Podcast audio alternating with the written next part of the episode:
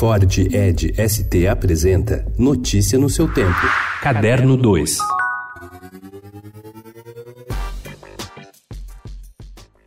Tereza vagueia por uma sala onde os móveis estão cobertos com panos. Caixas espalhadas pelo local confirmam que haverá uma mudança em pouco tempo. Senhora com pouco mais de 70 anos, Tereza está, na verdade, morta e faz agora sua última visita à casa onde morava. Tereza é interpretada pela atriz Irene Ravache no monólogo Alma Despejada, que estreia nesta quarta-feira no Teatro Porto Seguro. Eu achei esse um charme, uma jogada muito sedutora da autora, mesmo você sabendo que a personagem já está morta e você já sabia isso logo no início da peça, não é uma peça triste, não é uma peça pesada, não é uma peça rancorosa. Não, ela é uma peça que fala, ela fala muito mais de vida do que de morte.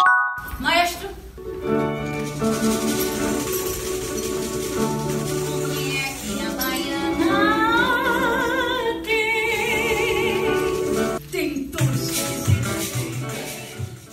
A última edição do Prêmio São Paulo de Incentivo ao Teatro Jovem Infantil teve direito a uma noite calorosa ontem no Teatro Sérgio Cardoso. O evento comemorou sua 25ª edição e parecia não se lembrar de que era a derradeira, após a retirada do patrocínio por parte de patrocinadores. O sentimento foi confirmado pela atriz Amanda Costa, vencedora na categoria pela interpretação em Carmen, a grande pequena notável. O espetáculo inspirado na obra homônima de Heloísa Seixas e Júlia Romeu também levou o prêmio pelo figurino de Kleber Montanheiro.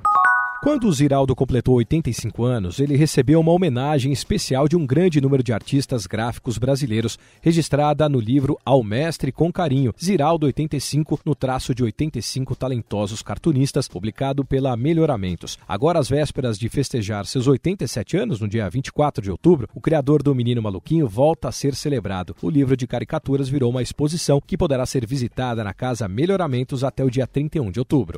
Nós somos feitos um pro outro de encomenda, como a chave e a fenda, como a mão.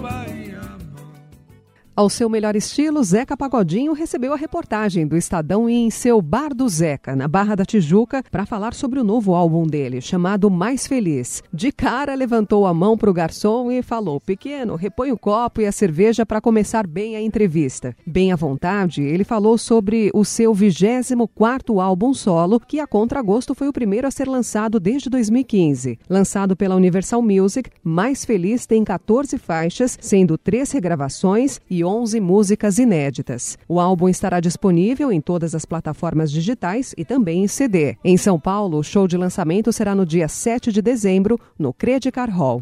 Notícia no seu tempo. É um oferecimento de Ford Edge ST, o SUV que coloca performance na sua rotina até na hora de você se informar.